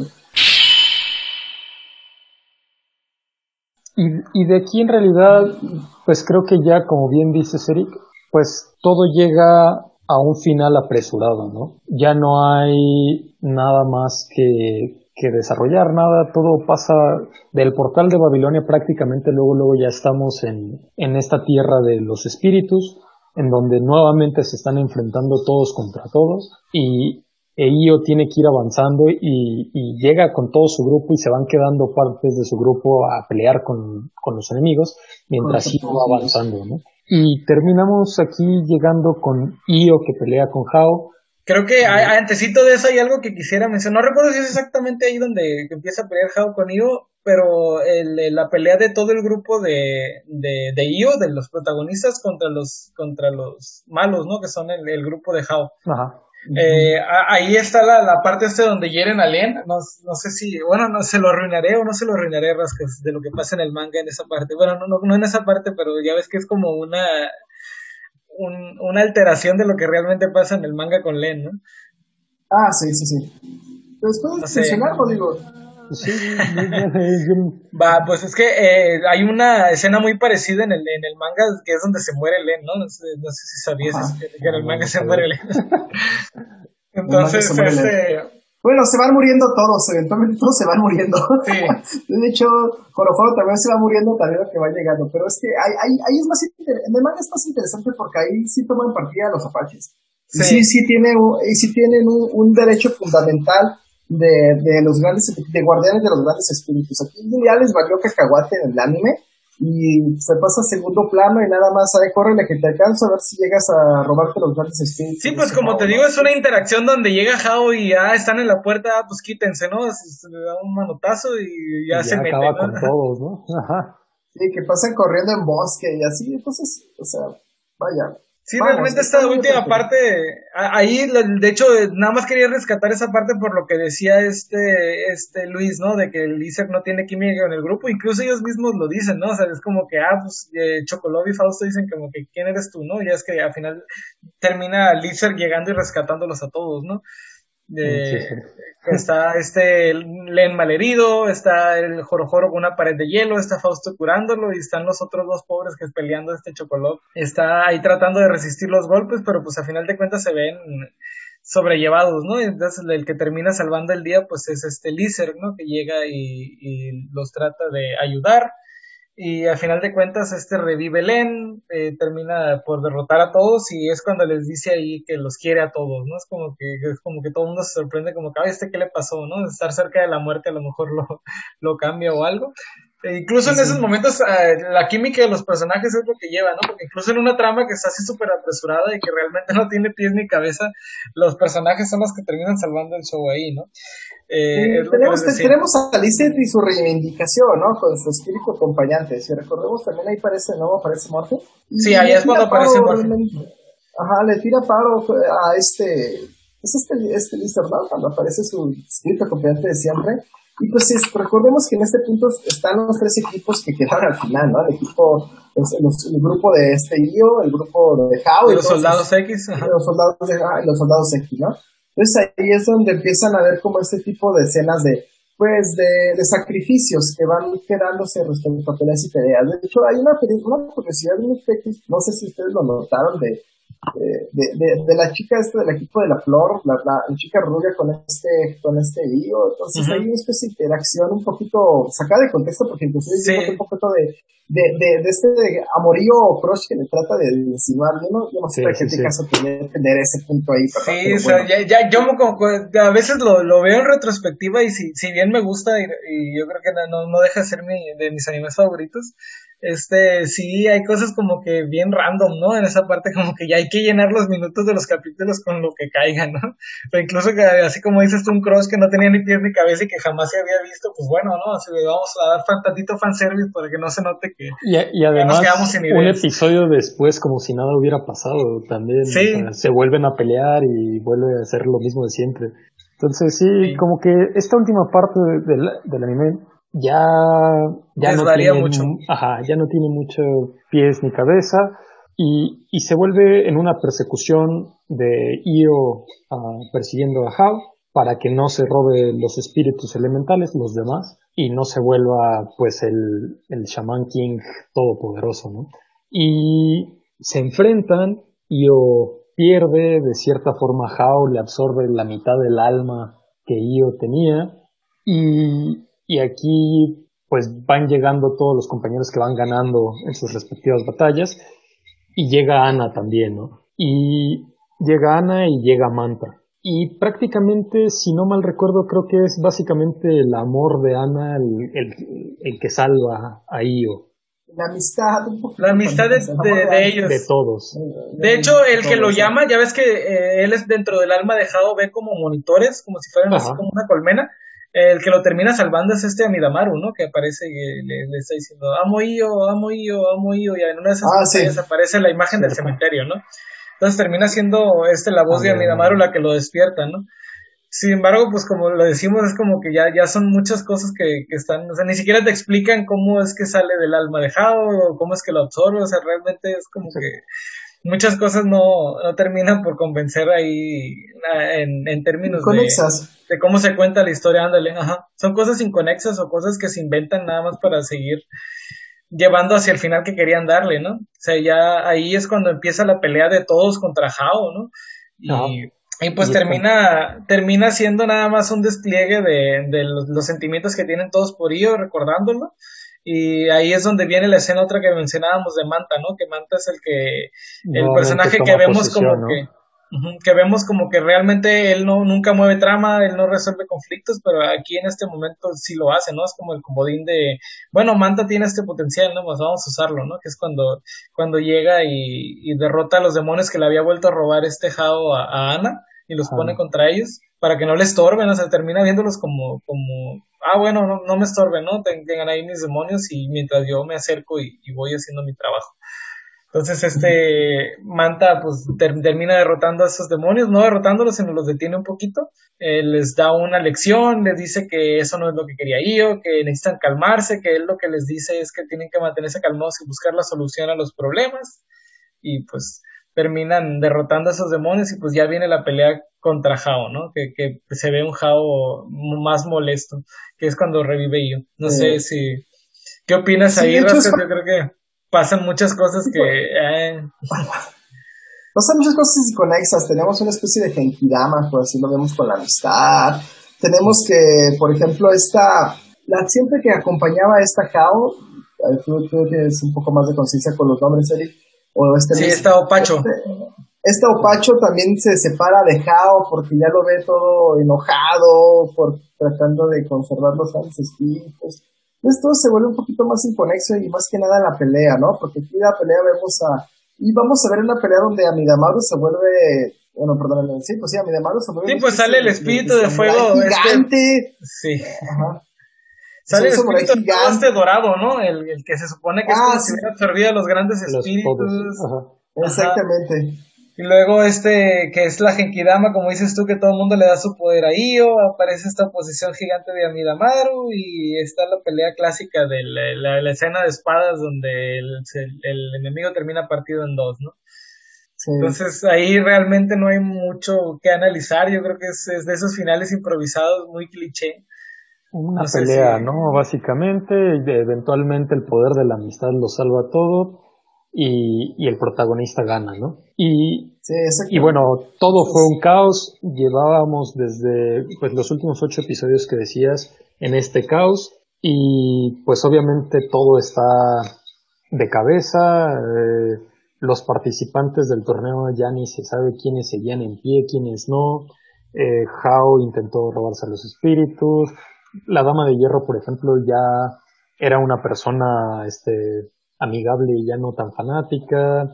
Tenemos pues, un montón de cosas. Inclusive pues, los soldados X, ¿no? También ahí con sus... Pues, forman parte de la pelea, antes éramos enemigos, pero ahora te vamos a tirar paro, no sé, no entiendo. Ajá, completamente todo ahí raro. Y deciden entonces cancelar o poner en pausa el torneo. Todo el mundo se regresa a sus casas. Y, y aquí es donde, pues yo que estaba viendo por primera vez el anime, dije, bueno, pero por lo menos me van a decir que dos meses después volvieron al torneo, de que sí llegó a ser Shaman King o no, o de que algo pasó y de repente me dicen, no, pues regresaron a lo del principio, a pasar su tiempo en sus respectivas casas y, y pues siendo amigos, yéndose a visitar de, vez en cuando y, y, nada más, ¿no? Y, y ahí acaba, ¿no? Último episodio y ya no se sabe. Sí, pues de hecho nos dan un pequeño epílogo, ¿no? De hecho ese es el nombre del último capítulo, epílogo, y nada más se muestra cómo todos vuelven a sus vidas ordinarias queriendo cumplir sus sueños, pero desde el... A su manera. ajá, a su manera, o sea, como un humano normal podría decirse, se ve a Joroforo plantando, se ve a, a este Chocolop queriendo entrar a un club de comedia, o sea, muchas cositas así, Ryu buscando su lugar favorito, entonces todos tenemos ahí este, a los personajes dándoles un final, podría decirse apropiado, ¿no? Eh, un poquito apresurado, pero pues se busca darles un cierre, ¿no? De que ellos siguen buscando sus sueños a pesar de que esto no, no, no, no, no funcionó, ¿no? No funcionó, pero no sé, o sea, como que sí deja un sabor amargo, un sabor ahí de... Chale, 64 capítulos para que me lo terminara. Para que no cerrara la historia, ¿no? Ajá, como que sí deja y, y yo hasta busqué, ¿no? Dije, pues igual y, y no están todos los capítulos. yo, lo, yo, lo, vi en Amazon Prime y dije, pues igual y no, porque de hecho en Amazon Prime hay un capítulo que no está, que está como censurado, no sé qué cosa. ¿Qué capítulo es, que no, es el de las aguas termales, el, el que siempre es de ah. fanservice, está censurado, No, no está, no lo pude ver. Y, y, dije, bueno, a lo mejor el final también no lo tiene Amazon por alguna razón y me puse a buscar y todo. Y no, pues ya vi que sí era definitivo y dije, ching, sí estuvo Fíjate que, que en ese en esa época era como menos laxa la al menos en los mangas, ¿no? Pero eh, era menos laxa la, la censura que le daban incluso ahí en Japón, ¿no? Porque está la escena esta, me da muchísima risa la escena esta cuando Ryu piensa que, que Lizerga es mujer que se lo lleva a un ladito, ¿no? Es como que, a ver, vamos a checar allá, que le baja los pantalones y, ah, oh, sí, sí, sí es hombre, ¿no? sí, sí, había, había menos censura, ¿no? Pero bueno, al final, este, pues sí, como ya lo han mencionado bastante, nada más quiero como recalcarlo, el final no fue bueno, no, no creo que haya no, sido bueno. ese es un final muy malo, me atrevería a decir, es, es el clásico, es como acaban todas las películas de Senseiya, ¿no? No sé si alguna vez han visto alguna, siempre es como que, ah, oh, Sella, Sella, Sella, todos así, ten mi poder, Sella, y ya de un golpe le matan al malo, ¿no?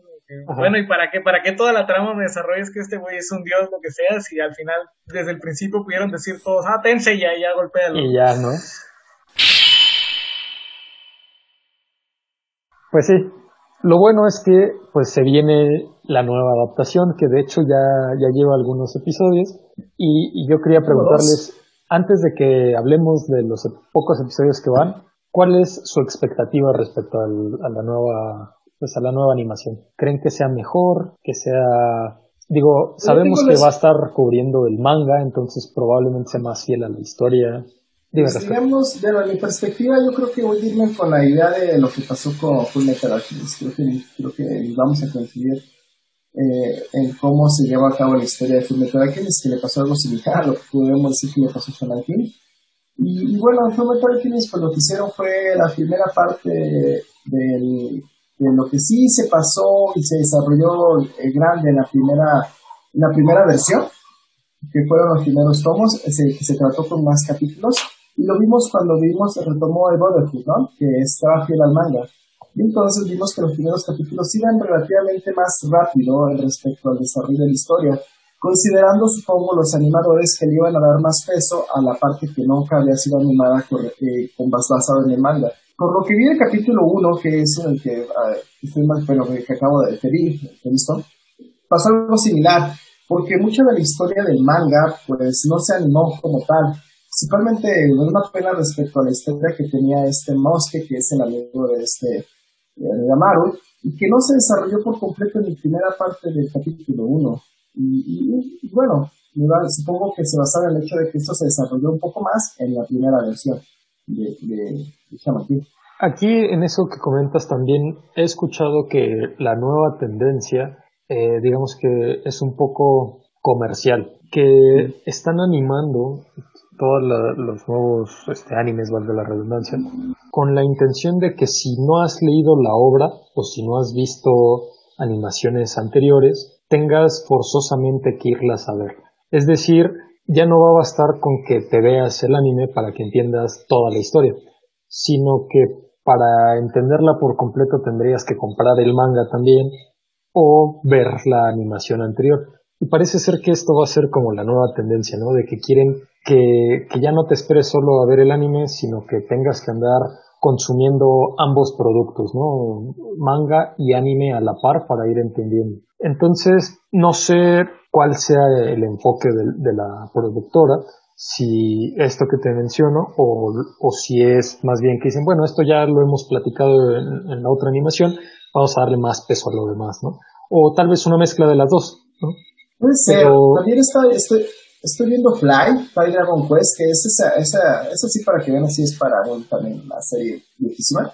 Pero a mí me tocó verla, me, me, tocó verla, creo que es un poco más, más, más viejo que ustedes me tocó verla en, en ¿no? Y, y, realmente ahorita que estoy viendo la nueva versión, la versión de Animation, que por cierto también está sobre esa misma, eh, cambiando un poquito, la trama es un poco más rápida a como yo la recuerdo, porque también la, vi, la vi recientemente.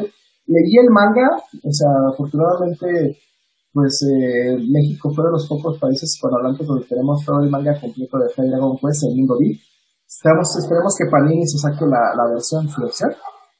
Y, y, pasa un poquito similar a lo que mencionas, quizá están sobre esa disyuntiva de que tienes que construir un poco más allá de lo que sería el anime.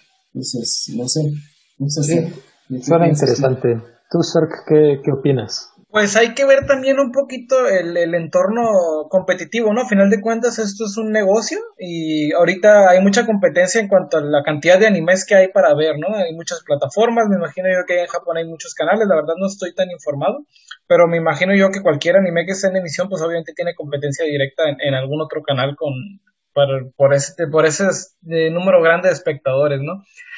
La cosa que creo yo que no pasaba antes. Incluso se puede ver eso con la segunda adaptación esta de, de los supercampeones, ¿no? Se ven la, la primera, la viejita, es como que capítulos larguísimos, ¿no? Es como que, ah, bueno, pues en ese entonces a lo mejor no había mucho en emisiones, como que, ah, bueno, pues es lo que hay que ver, ¿no? Pues ya un poquito después, en la del 2012, ¿no? Creo, del, del Mundial. Eh, pues se ve que los capítulos van con un tempo muchísimo más acelerado, ¿no? Es como que, ah, bueno, ya esto ya probablemente ya lo vieron, pues vamos a hacerlo lo más rápido que se pueda y pues ya no es la misma el tiempo el, al aire que se tenía anteriormente con el de ahora.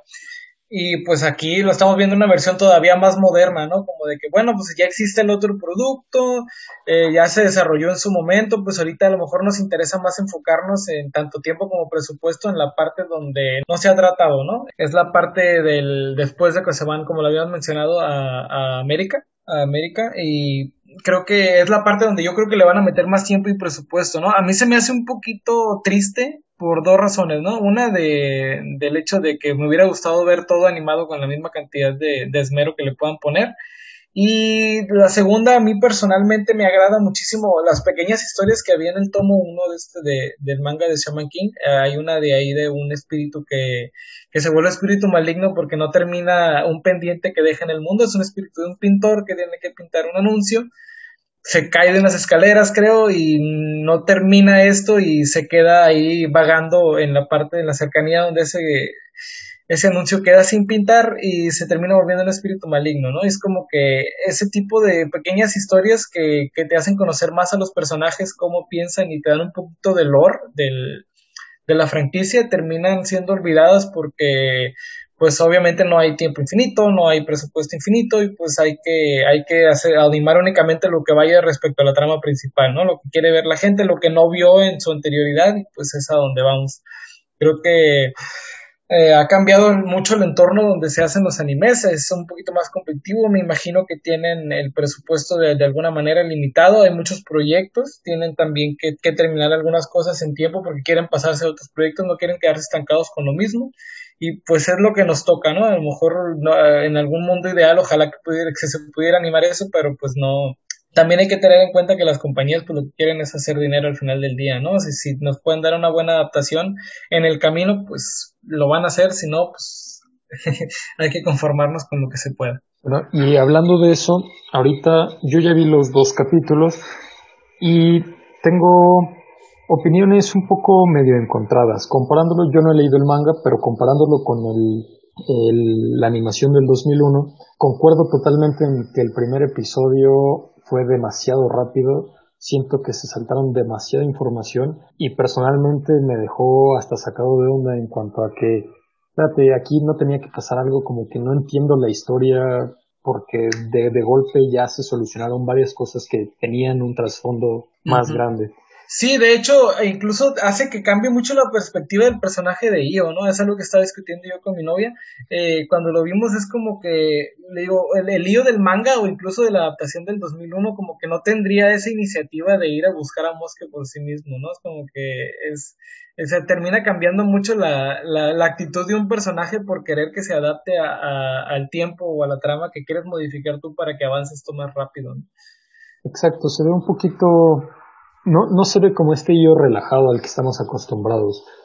Y por otra parte, no sé, la, la calidad del dibujo se me hace buena, pero siento que no me gusta el estilo, como que veo también a los personajes un poco medio chivis, no sé, los vi muy cabezones respecto al cuerpo. Ah, el, el estilo de dibujo de este de, de, Takei es particularmente, yo te podría decir que no es muy estándar, ¿no? Es, es como que medio raro, de, dibuja así los, los, los, los personajes muy, muy flacuchos, muy altos, con las extremidades muy grandes, ¿no? Las piernas y las manos. Eh, Ajá, los pies y las manos terminan siendo muy, grandes con respecto, obviamente, a la anatomía de, un ser humano eh, real, ¿no?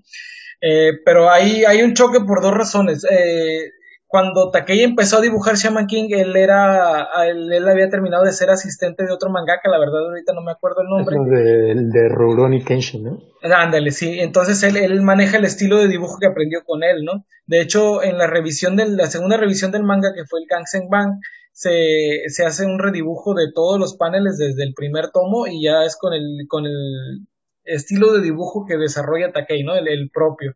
Entonces, por eso este, esta nueva adaptación pues sigue de lleno ese nuevo estilo de, de dibujo que maneja Takei y no es como tal el, el, del 2001 que sí tiene unas ligeras modificaciones pero es un poquito más fiel a la, al manga original. Entonces quizá por eso ahí sientes ese choque. Ok ok y, y bueno, esa es mi impresión. ¿Qué te pareció a ti, Pues eh, no lo sé, sí me gusta mucho la animación, está bastante fluida, pero sí creo que me gana a veces la nostalgia y como que sí quisiera, por ejemplo, el, color de Amida Maru de, de, naranja no me acostumbro, yo sé que ese es el original, de hecho en las portadas de la Shonen Jump así aparecía en, en, la época donde se publicaba Shaman King, pero creo que tengo mucho, muy presente ese, ese, ¿cómo se podría decirlo? Ese estilo o esa estética que maneja el anime del 2001 y sí me genera un choque, ¿no? Entonces, creo que el, el para los fans muy de, de, esa serie o que empezaron viendo esa serie sí va a haber algunos choques, pero creo yo que en su mayoría son para bien. Lo único que creo que no me, me agradó fue que anunciaron que no va a tener los, los labios estos de Memín Pingüín, ese chocolate, creo que es como que algo muy característico del personaje para quitarlo, pero pues acá, como está el ambiente ahorita en el, entorno creativo, creo que pues es una buena decisión, ¿no? Y luego no quieren que les llevan críticas o, cosas así.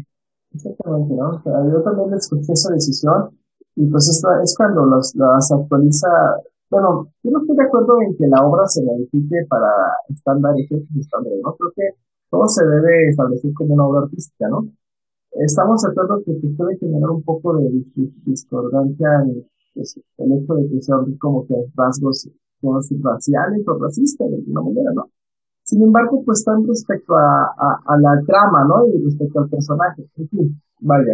Eh, vamos a ver cómo queda esta nueva versión. Quizá yo estoy hablando simplemente por nostálgico o por simplemente el, manga que yo leí y que pues me pareció un poquito cambiar el estilo, ¿no? Algo que tú ya has visto un montón de veces en mangas, mangas, en tu revisión de manga. Entonces, vale, vamos a ver qué es la propuesta que nos estamos dando para ser compatible con nuevo tiempo, ¿no? También ser compatible con el. Es decir, lo único que a mí me, me genera emoción es ver pues la historia completa, ¿no? Y, y, ya bien estructurada de acuerdo a la idea que tenía eh, Takei, ¿no? Es, es como que lo que más me emociona y pues por eso la voy a seguir viendo. La verdad creo que si la hubiera visto eh, sin conocer Shaman King previamente, probablemente la hubiera dejado en el episodio 1 porque sí me, sí me sacó mucho de onda la historia por sí sola. Siento que no se mantiene, deja mucho que desear en cuanto a el porqué de las cosas. Pero como sí conozco Shaman King, como sí me agrada, sí tengo ganas de ver el desarrollo de toda la obra. Y pues bueno, creo que si no tienen algo más que agregar, eso sería todo. Creo que hasta aquí la dejamos. Estuvo muy productivo este, este podcast. Espero que les haya gustado a los espectadores. Eh, cada quien tiene una perspectiva de, de, de, esta serie, ¿no? Y pues aquí pues creo que Ser demuestra la afición que tiene por este misma. Eh, yo creo que yo la leí en su tiempo y fue víctima de su tiempo, pero creo que Sergio es el que ha mostrado que probablemente es super fan y es mi, manga favorito, anime te puedo decir que lo han desplazado uno o dos, pero como tal eh, sigue siendo mi manga favorito. De hecho, el, manga tiene una complejidad a veces de la historia que quisiera a ver si en un futuro, si, si, si se animan a, a como tal, a darle una leída otra vez, se pueden discutir puntos que, uff, solo tramas, o sea, son, algunas subtramas dentro de la, del manga, creo que le, le ganan a, a toda la segunda parte del anime, ¿no? Sí, sí, hay muchos dramas. Yo recuerdo, yo leí su manga, lo leí la, la última vez que lo leí fue en el 2016. Eh, probablemente lo leí en su tiempo cuando salió, que fue en 2007, creo que más o menos, no, 2004, no sé. Sí, es, empezó en el 98, son como 300 capítulos, ponle que duró unos 7, 8 años en emisión, eh, después de, sí, como 7, 8 años creo que duró en emisión, porque son, ¿cuántos capítulos? Déjame, reviso rápido. Yo, yo, yo, me refiero a que yo lo compré en Mundo Beat cuando salió en el Ah, ok, ok, ok, sí. Sí, a mí también me tocó, me tocó leerlo así, ¿eh? Te iba a decir. Yo pensé que te referías a la, al, al, Sí, estamos de acuerdo que en nuestros tiempos en internet se pueden encontrar cosas. Sí, a mí me pues, tocó también comprarlos a como se iban publicando en Mundo Video, ¿qué tiempos? Sí, exactamente. Somos otras generaciones, ¿no? Ahorita ya puedes subir internet y encontrar lo que quieras ahí, ¿no? sí, te digo, esa es una parte de cómo se entiende ahorita el cómo hacen los contenidos, ¿no? O sea, que realmente ahorita se trata de llamar la atención y avanzar rápido, ¿no? Como que a lo mejor un producto como casi los supercampeones, la primera adaptación, o, o incluso este como iba Full Metal Alchemist o Shaman King en su tiempo, como que ahorita dan flojera, ¿no? más teniendo un montón de, otros animes que ver, ¿no? Pues sí, pero yo siento que al final una buena historia siempre sale ganando más que el hecho de, ir rápido o de ser visualmente atractiva.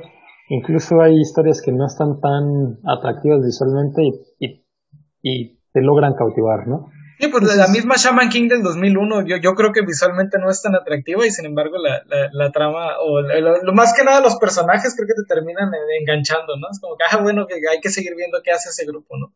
Exacto, entonces pues esperemos que esta nueva adaptación pues le haga justicia al manga y pues sí, hay que quedarnos con esa promesa de leer el manga para poder discutir luego más adelante en el futuro, pues más a fondo, ¿no? La historia. Y hasta aquí quedamos con Shaman King. Esperamos que les haya gustado tanto la primera parte como esta segunda. Eh, lo van a poder encontrar eh, ya sea aquí en, en audio o también lo van a poder ver en YouTube como videos si nos quieren buscar como hablemos de anime. Nuevamente esperamos que les haya gustado. Cuídense mucho queridos otakus. Les agradecemos a nuestros invitados Rascas y Cerc. Muchas gracias por su colaboración, por haber venido y por haber hablado con tanta emoción de este anime. Gracias a ti por invitarnos y un gusto que, se nos permita estar aquí dando nuestras opiniones y que no sean perdidas todas esas horas de, estar en un fandom, ¿no? pues mucho, que estén muy bien. Hasta luego.